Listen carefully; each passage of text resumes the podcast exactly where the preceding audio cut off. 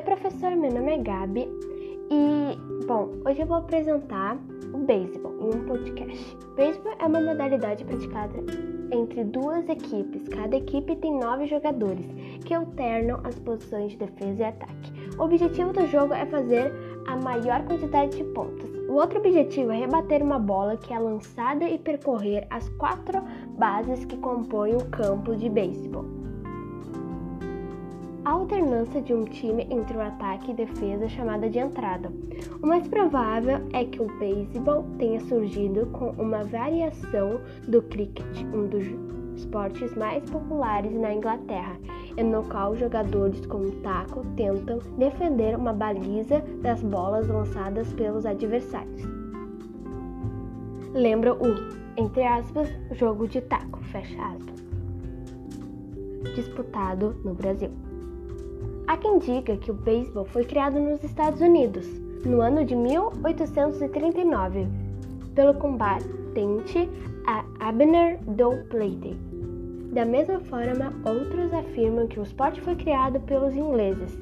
A segunda opção é bem mais aceita, porque no século 1601, na Inglaterra, existia um esporte muito parecido chamado de holders Sullivan Ribeiros é um jovem de 15 anos, natural do Paraná, descoberto por olheiros, mudou-se para o São Paulo em busca do sonho que virar um esportista profissional. Até aí, a história não tem muito de novo, certo? A diferença é que o rapaz de ombros largos e de 1,95 metros de altura não treina para ser futeboleiro.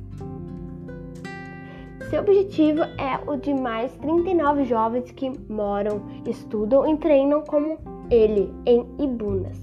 É ir para os Estados Unidos jogar beisebol. Ali, a 70 quilômetros da capital, funciona desde 2017 uma academia oficial de Major League Baseball, MLB, o projeto bancado pelo princípio principal liga americana do esporte e pela Confederação Brasileira do Beisebol e Softball.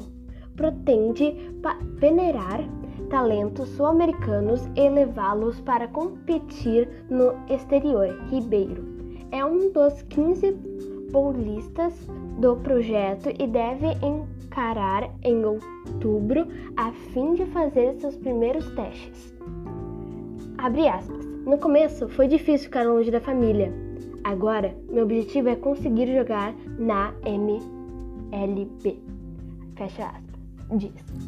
O restante é formado por atletas aspirantes igualmente testados, que pagam cerca de dois mil reais por mês para estar ali. Bom, por fim, eu vou explicar por que eu escolhi esse esporte. Para falar bem a verdade, eu sempre gostei bastante de ver os jogos desse esporte que passavam sempre na TV e eu achei legal aprender sobre mais sobre a história, porque eu não conhecia muito. E foi isso. Eu gostei bastante de conhecer esse esporte e de saber outras pessoas que tiveram, que têm talentos e que ainda têm um sonho de praticar esse esporte. É isso. Tchau!